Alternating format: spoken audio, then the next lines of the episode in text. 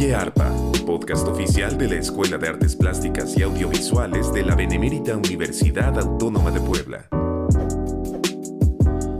Gracias por acompañarnos en un episodio más de Oye Arpa, el podcast de la Escuela de Artes Plásticas y Audiovisuales en el que damos buenas noticias, noticias que interesan a la comunidad universitaria, no solamente a la comunidad de nuestra escuela. Y el día de hoy vamos a platicar de un reconocimiento que han recibido dos eh, docentes de nuestra institución de parte del Senado de la República y eh, para ello damos la más cordial bienvenida a la maestra Quetzali Bautista Moreno, quien es eh, docente en la Facultad de Filosofía y Letras y en la Escuela de Artes Plásticas y Audiovisuales. Quetzali, ¿cómo estás?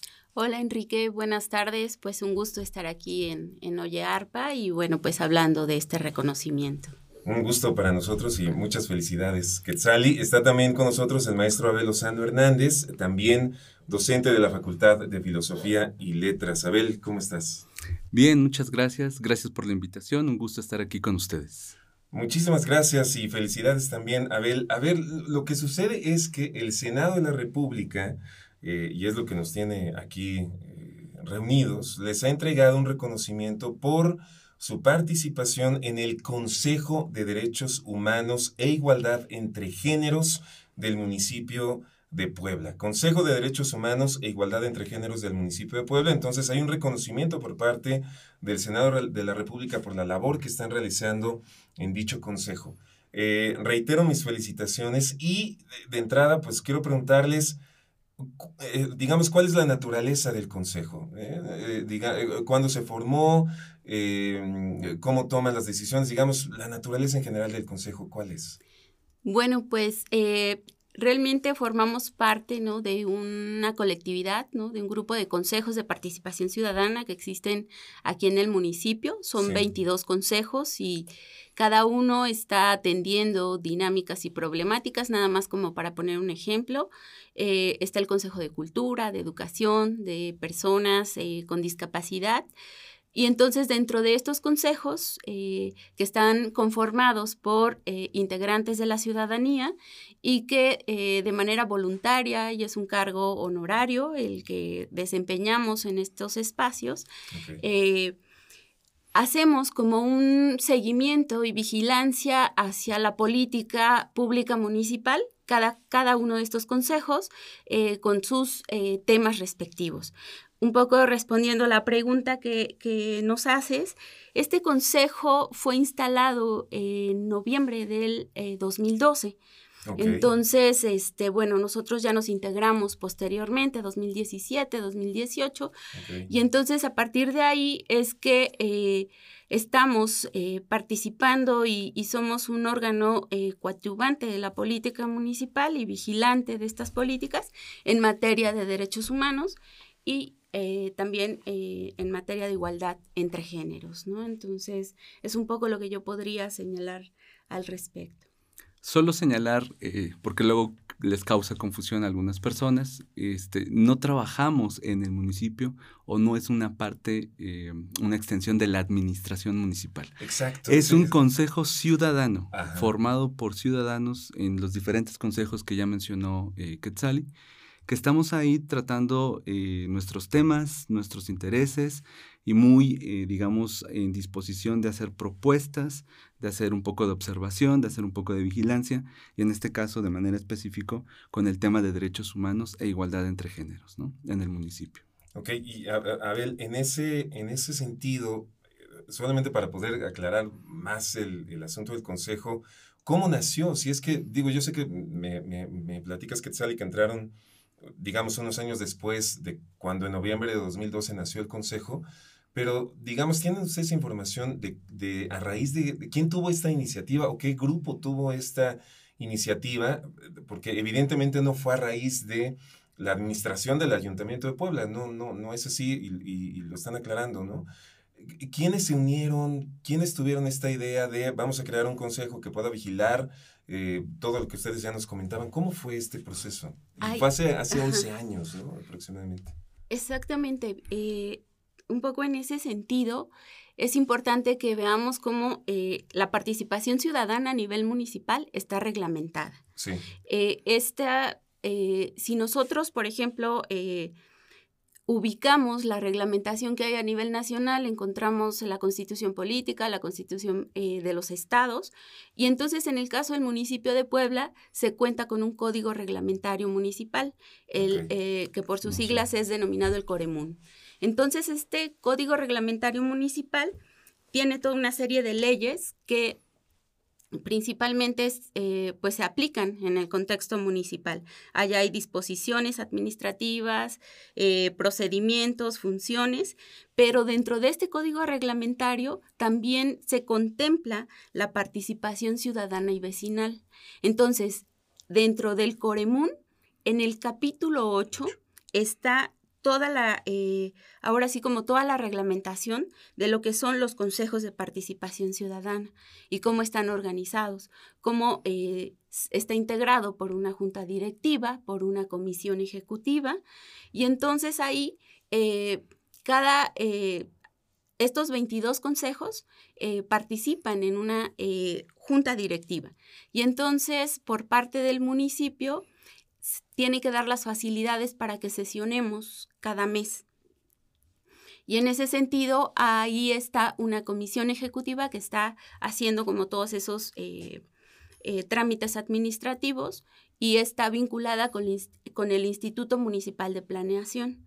Entonces, ahí el municipio, como parte de sus obligaciones, tiene también eh, asegurar la participación ciudadana y vecinal. Y en ese sentido es que se crean los, los consejos de participación ciudadana. Y eh, un poco para eh, contextualizar eh, el surgimiento del consejo, vienen de, organizaciones de la sociedad civil que tienen incidencia en el municipio. un poco hablaría del Observatorio de Derechos Sexuales y Reproductivos, de CAFIS, que, habían estado como implementando eh, procesos de intervención a nivel municipal y entonces son ellos y ellas quienes empiezan a promover la participación eh, en materia de derechos humanos e igualdad entre géneros. Cosa que, quisiera como señalar que no ha sido algo fácil ni que haya habido una apertura para trabajar estos temas, ¿no? Entonces, cuando se instaura en el 2012, realmente fue eh, siguiendo como todo este reglamento municipal y, eh, y bueno, por la iniciativa de estas eh, ciudadanas y ciudadanos, ¿no? Entonces, no sé si tú quieras agregar algo más. Pues quizás este, solo señalar una vez más con, con el fin igual de ir aclarando que no es o no funciona como una AC, una ONG, no hay fines de lucro, no estamos ahí bajando recursos o utilizando, digamos, este, no sé, X trabajo, X tema para poder adquirir recursos, ¿no? Somos más bien coadyuvantes y observadores de lo que se está haciendo en la política pública eh, y desde luego, pues en nuestro caso exigimos que tenga la perspectiva de género, los derechos humanos, que haya libertad de expresión, eh, que se identifiquen y se puedan vincular con actores estratégicos. Eh, han participado igual otros observatorios como este, es el de Ibero sobre violencia de género. Y en el caso de nosotros, en BOAT, pues justamente académicos que se han sumado, hemos eh, colaborado con algunos, justo que trabajamos estos temas de derechos humanos y este, género, diversidad sexual, etcétera, etcétera. Ok. ¿Y eh, aproximadamente qué dimensiones tiene el Consejo? ¿Cuántas, ¿Cuántos integrantes tiene? ¿Cuántas personas lo integran? Un poco ahí está eh, la reglamentación, es que mínimo esté conformado por 10 consejeras o consejeros. Y ahí hay un representante, un titular y un suplente. Entonces las fórmulas se integran por eh, titular y suplente y cada consejo está conformado por una eh, mesa directiva que es eh, presidente, secretaria o secretario y eh, vocal de vigilancia. Y ellos o estas personas son las encargadas de organizar las sesiones, como obligación de los consejos es tener sesiones ordinarias y extraordinarias. Las sesiones ordinarias son una vez al mes y las extraordinarias las que quienes integramos los consejos como que convoquemos, ¿no? Y entonces, eh, en ese sentido, actualmente estamos con 10 integrantes y eh, cada, un, cada fórmula con su eh, titular y su suplente. Entonces, estamos desde diversas áreas, ¿no? Desde el ámbito académico, por ejemplo, la UAP ha tenido una presencia muy importante. También participaron en algún momento de la Ibero eh, a partir de este observatorio de violencia eh, social eh, y también hay algunas otras organizaciones, como por ejemplo de DECER, que tiene que ver con derechos sexuales. también estuvo participando DECIR. Entonces ahí hay como una rotación también de quienes integramos los consejos y puedes participar ya sea que una organización te proponga o a título personal, tú puedes eh, como sumarte a, este consejo. Para eso se establecen una serie de requisitos como es ser mexicana, mexicano de nacimiento, no tener antecedentes penales eh, y te piden un ensayo. ¿Para qué? ¿Por qué se hace ese ensayo? Para que se eh, compruebe que tienes conocimientos en el tema del consejo que quieres participar. Y además de eso, debes de comprobar que no participas en el municipio como funcionario, funcionario público y que tampoco presta servicios, eh, por ejemplo, de arrendamiento o eh, proveedor, ¿no? Entonces, e, eso está como claramente normado en este capítulo 8 del que mencionábamos previamente. ¿no? Entonces, eh, pues ahora estamos eh, integrados por, por este número ¿no? de, personas. A ver, se reúnen una vez al mes, digamos, y cuando eh, llegan a alguna resolución sobre alguna problemática, de las cuales ahorita les quiero preguntar qué es lo que, lo que, los temas que más están tratando y de lo que más están hablando, lo que más han descubierto, pero quisiera saber solamente por el proceso y el funcionamiento. ¿Ustedes llegan a alguna conclusión de algún tipo? ¿Cuál es el siguiente paso? Eh, dicen que el contacto es directamente con el Instituto Municipal de Planeación, digamos, entonces, llegan a alguna resolución, llegan a una conclusión de algo. ¿Qué es lo siguiente que hace el Consejo, Abel? Pues mira, generalmente trabajamos precisamente con una agenda anual, ¿no? La proyectamos, la hacemos pública y eh, invitamos e informamos justamente a todas las autoridades del municipio que estamos, digamos, como en ese, en ese tenor. Y estamos a lo largo del tiempo vigilando que se cumplen. Pero no solo eso, también estamos en momentos coyunturales, que se llegara a presentar algún evento, algún suceso que eh, pues exija justamente nuestra manifestación o que exija que eh, justamente dentro de nuestras funciones pues le pidamos que acuda a comparecer o que ofrezca una explicación a alguien ¿no? de la estructura justamente del municipio para aclarar y para que, digamos, haya una garantía de que no se estén violando los derechos humanos, ¿no? O, en su caso, que tengan eh, perspectiva de género todas las acciones y en, en, el municipio y que se vuelva transversal, ¿no? En todas las acciones. Entonces, más o menos en eso estamos. Eh, sacamos eh, infografías, estamos este, sacando comunicados, posicionamientos. Es como te digo, tanto como de la agenda que diseñamos eh, cada año y de algún evento coyuntural, ¿no? Que, esté pasando, que esté sucediendo. Más o menos en esa dinámica estamos trabajando. Y hay, hay, un poco, me gustaría agregar a esto que, que plantea Abel, que eh, como obligación de, los consejos eh, es presentar un plan anual de trabajo y al cierre del año un informe.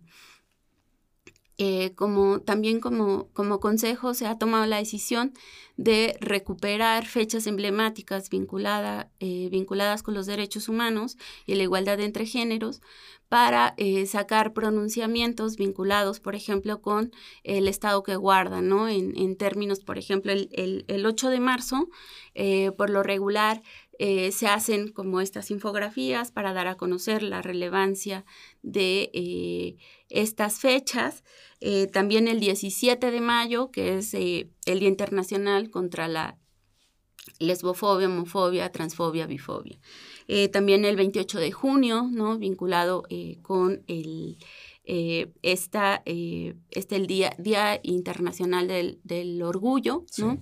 Entonces, también el 10 de diciembre y y de una de otra manera el 25 de noviembre también de la lucha contra la violencia hacia las mujeres.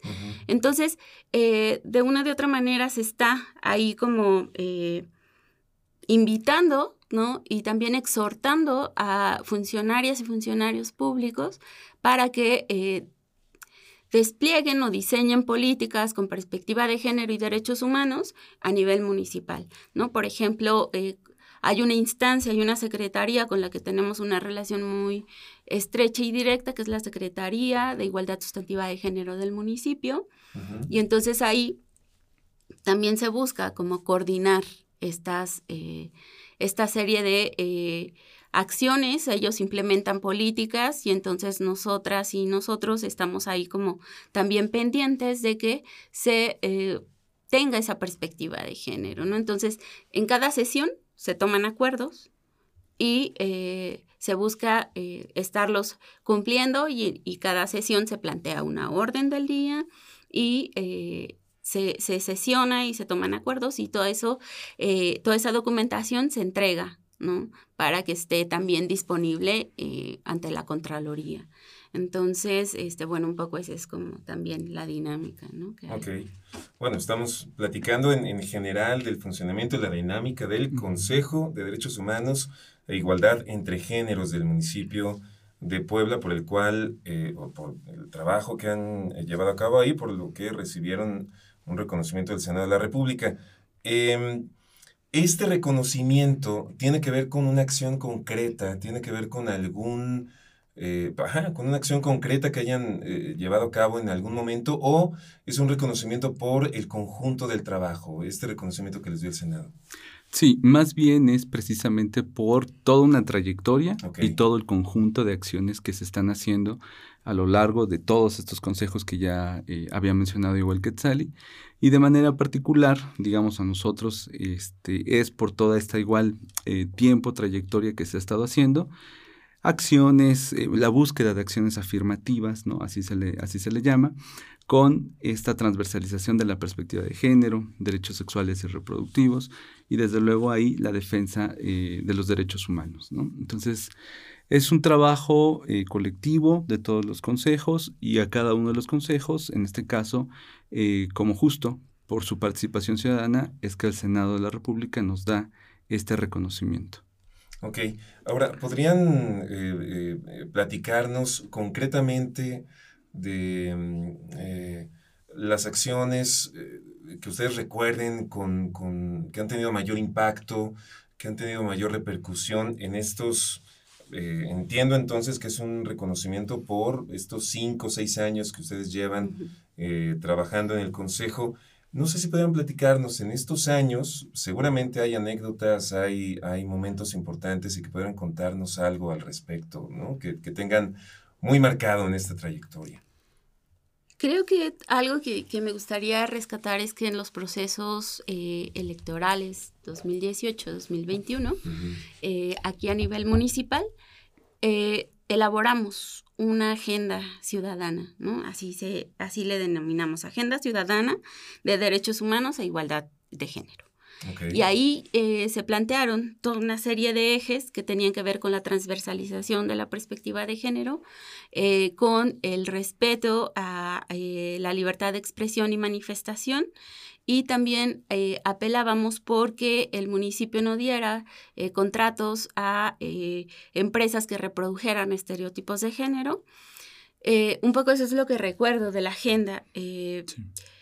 Esa, esa, agenda ustedes también la pueden como consultar en, en, la página de Facebook del Consejo. Y entonces convocamos a quienes eran en esos entonces candidatas y candidatos, ¿no? Entonces fue en el proceso electoral, presentamos la agenda públicamente y eh, convocamos a que todas las candidatas y candidatos firmaran esa agenda y se comprometieran con esa agenda, ¿no? Eh, algo que en 2018 sí se dio por parte de, la mayoría y bueno, algo que, quisiera resaltar en este sentido es que eh, en 2021 la mayoría firmó, pero no, eh, no todos, ¿no?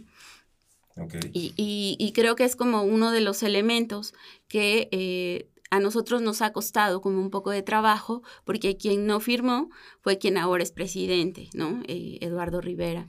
Eh, posteriormente firma la agenda y hemos sido como bastante em, como eh, vigilantes de que se apliquen como, como estos, estas propuestas que, que, hemos hecho en este espacio, cosa que sí hemos encontrado un poco de resistencia y ha habido la necesidad de sacar exhortos porque, por ejemplo, en 2020 más o menos se había establecido, 2019-2020 se había establecido el Día Municipal de la lucha contra la lesbofobia, homofobia, transfobia, bifobia.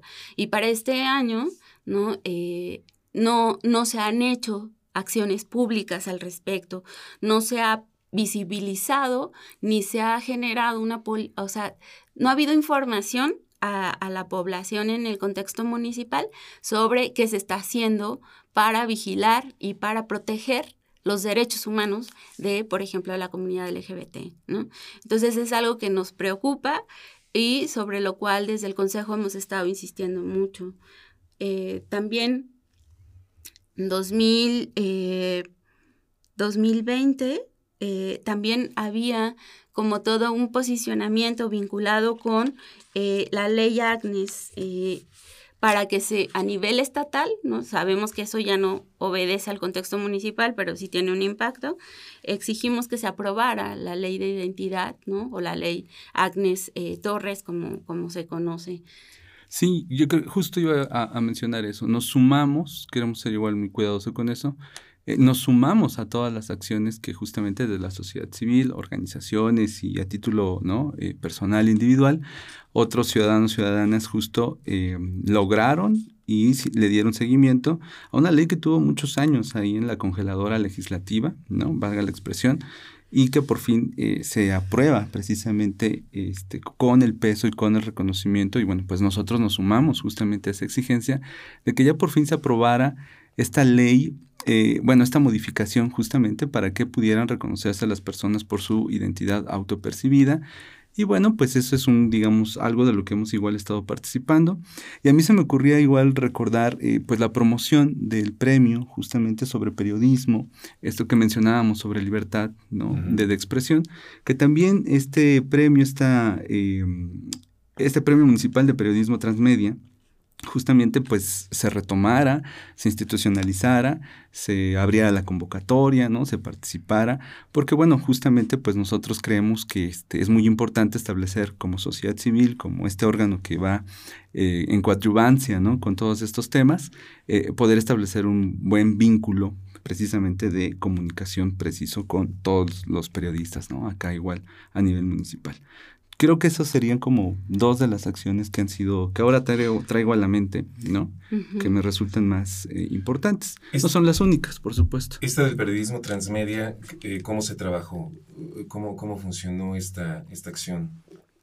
Ahí se, se estuvieron haciendo vínculos eh, para que desde el municipio también se sacara la convocatoria como consejo estuviéramos como miembros o integrantes del jurado y se invitara a otras eh, organizaciones de la sociedad civil para que eh, se recibieran estas propuestas en términos de ejercicios periodísticos y se otorgara ahí y algo que, aportó el Consejo, por decirlo de alguna manera, eh, tenía que ver con el respeto a los derechos humanos y la igualdad, ¿no? Entonces, ahí se trabajó de manera, de manera conjunta con, con el municipio y este, pues esos son como los vínculos que se hacen, ¿no? También algo que, quisiera señalar es que hablábamos hace rato de este código reglamentario municipal. Y ahí lo que estuvimos, estuvo promoviendo el Coremún, el Coremún, eh, y ahí se estuvo buscando que este eh, el capítulo 9, que tiene que ver con policía y eh, este ámbito de las instancias gubernamentales eh, tuviera perspectiva de género. Creo que algo que ha acontecido mucho a nivel municipal es eh, la violación a los derechos humanos y que, por ejemplo, en el caso de trabajo, trabajo sexual, de repente, ¿no? Hay como una serie de estereotipos y de procesos de discriminación que considerábamos relevante que el capítulo 9, la policía pudiera tener una formación en derechos humanos y eh, en igualdad de género. Entonces, eso, eso también desde el Consejo se estuvo promoviendo y eh, hasta la fecha no hemos conocido totalmente las modificaciones que se han hecho, pero ya se están eh, haciendo como estas intervenciones. otra de las cosas es que se estuvo promoviendo eh, la conformación del Consejo Municipal para erradicar la discriminación, donde eh, participan funcionarias y funcionarios municipales y también integrantes de la sociedad civil. Y lo que ha abogado o lo que se ha estado exigiendo por parte del Consejo es que haya mayor participación de la ciudadanía en ese Consejo Municipal, ¿no? porque está conformado en su mayoría por funcionarios y funcionarias. Eh, entonces, ahí tenemos todavía como muchas cosas que seguir haciendo para que se convierta en una realidad eh, la transversalización de la perspectiva de género en la política municipal, el respeto a los derechos humanos, ¿no? Entonces, creo que, creo que en ese sentido, pues ahí eh, aprovecharía también este espacio para que quienes nos oigan eh, están interesadas, interesados en, conformar o integrarse a estos espacios, pues la convocatoria está abierta todo el año, ¿no? Entonces ahí eh, también se puede consultar en, el, en las páginas del gobierno municipal, eh, en, por ejemplo, en la página de Facebook del Consejo de Derechos Humanos. Eh, los requisitos y bueno, pues son bienvenidas y bienvenidos quienes eh, tengan interés, ¿no? ¿Cuáles son los canales eh, para que la gente pueda conocer, e informarse del trabajo que están llevando a cabo, de estas convocatorias? Es una página de Facebook, ¿qué más tienen? Pues principalmente es la página, de, Facebook, ¿no? Y también está Twitter. Twitter y la página del Que ahora se llama X. Ahora o, ex, no sé, yo le voy a decir ex. Ajá. Sí, exactamente. Son esos dos principalmente, Twitter, Facebook y también el vínculo a través del Implan, ¿no? Que ahí también eh, pueden encontrar la información de las convocatorias, los requisitos, este, las sesiones. Las sesiones son públicas, entonces si en algún momento gustan alguien acudir o conectarse, dependiendo, ¿no? Si es virtual o presencial, pues este, justo es en el ejercicio, ¿no? De la transparencia y eh, de la libertad de expresión, como mencionábamos, que pueden acudir, ¿no? Y, y ver cómo es una sesión de estas de trabajo y si gustan incorporarse, pues adelante. Creo que igual es algo que se vuelve muy necesario, ¿no? El INPLAN, Instituto Municipal de Planeación, también es una vía a través de, la cual pueden encontrar la convocatoria y cierta información sobre el Consejo. exactamente cómo se llaman las, eh, la fanpage en Facebook y la de, la de X, ¿no? Para quien los quiera buscar por ahí. Eh, y nos puedan dar esta información. Además de que entendemos que a través del, del implant pueden, pueden también encontrar la información. ¿Cómo se llama la de Facebook? En Facebook nos encuentran como Consejo Ciudadano de Derechos Humanos de Puebla. Ahí, eh, eh, ahí está y subimos infografías y subimos pronunciamientos, subimos también toda una serie de acciones que se impulsan desde el Consejo. ¿No? También en... Eh, ahorita no tengo como muy presente la de, la de X, pero ahorita sí, me acuerdo, se, las, se las menciono. Eh, y hay un correo. Eh, ah, por favor. Hay un correo de Gmail que es ccddhh.gmail.com. Entonces ahí también se pueden comunicar con, con, quienes integramos el Consejo Ciudadano. Entonces, este, pues será un gusto también si eh, se acercan, si hay como el interés, ¿no? Y bueno, pues resaltar que es como también a partir de la preocupación que eh, de quienes estamos ahí, eh, de poder colaborar y contribuir, ¿no? En, materia de, derechos humanos e igualdad entre géneros. Y algo que también eh, quisiera señalar es que, bueno, en, esta invitación que nos haces el, día de hoy, estamos eh, dos integrantes de la universidad y creo que ahí de manera específica me gustaría exaltar este eh, compromiso que desde la universidad también establecemos, ¿no? Quienes formamos parte y quienes estamos trabajando estos temas, para vincular nuestro quehacer en la universidad con eh, problemáticas que están formando parte de nuestros contextos, parte de nuestras realidades y que consideramos de suma relevancia, pues tener una incidencia, poder contribuir y apostar porque eh, pues estos escenarios eh, se conviertan cada vez en escenarios donde existe esta igualdad de, derechos, de oportunidades, el reconocimiento de esos derechos, ¿no? Y, que se respeten también los derechos humanos de las personas que eh, vivimos en, la ciudad, pero bueno, que esto también se pueda pensar en términos más amplios. Bueno, quizás igual, solo para complementar esto, eh, pensamos también justo en los cambios generacionales eh, y también en ir incorporando estos, estos temas, estas problemáticas, igual en la comunidad universitaria, ¿no?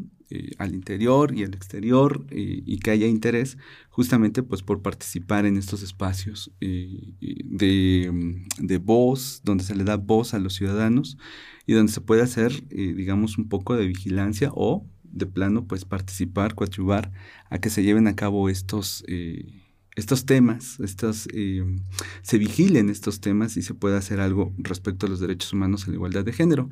También quería comentar que en Twitter o en X aparecemos como Consejo de Participación Ciudadana de D.H. Puebla o como decíamos, eh, arroba ccddhh Puebla, ¿no? Consejo de Participación Ciudadana de Derechos Humanos e Igualdad entre Géneros del municipio. Muy bien, pues eh, aquí está la información sobre este reconocimiento que entrega el Senado de la República a eh, la maestra Quetzal Bautista Moreno, docente de ARPA eh, de la Facultad de Filosofía y Letras, y al maestro Abel Lozano Hernández, docente de la Facultad de Filosofía y Letras, por su trabajo en el Consejo de Derechos Humanos e Igualdad entre Géneros del municipio de Puebla. Muchísimas gracias, Quetzali, por habernos acompañado. Gracias, Enrique, y bueno, pues un gusto volver a estar en este espacio y, bueno, pues que sigamos tocando como temáticas vinculadas con los derechos humanos, la igualdad, ¿no? Creo que ese es un quehacer que eh, resulta eh, de suma relevancia para los contextos que nos está tocando vivir y, y bueno, pues eh, celebro mucho la, la existencia de espacios como estos también en la Escuela de Artes Plásticas, un gusto. No, gracias, muchísimas gracias, Quetzal, y gracias, Abel. Muchas gracias a ustedes, un gusto estar con ustedes. Eh, como bien señala Quetzal, se celebran estos espacios donde nos dan un poquito ¿no? Eh, la oportunidad de platicar, pues también lo que estamos haciendo en esta extensión, en esta vinculación con la sociedad. Muchas gracias. No, muchísimas gracias a, a ustedes y bueno, mi nombre es Enrique Moctezuma Balacara. Gracias a quienes hacen posible este programa, Héctor López, Alejandro Loyo, Bruno Platas, por supuesto, Jan Steven, Sánchez Navarro, que está eh, editando el programa. Y nos escuchamos en la próxima. Esto fue Oye Arpa. Hasta luego.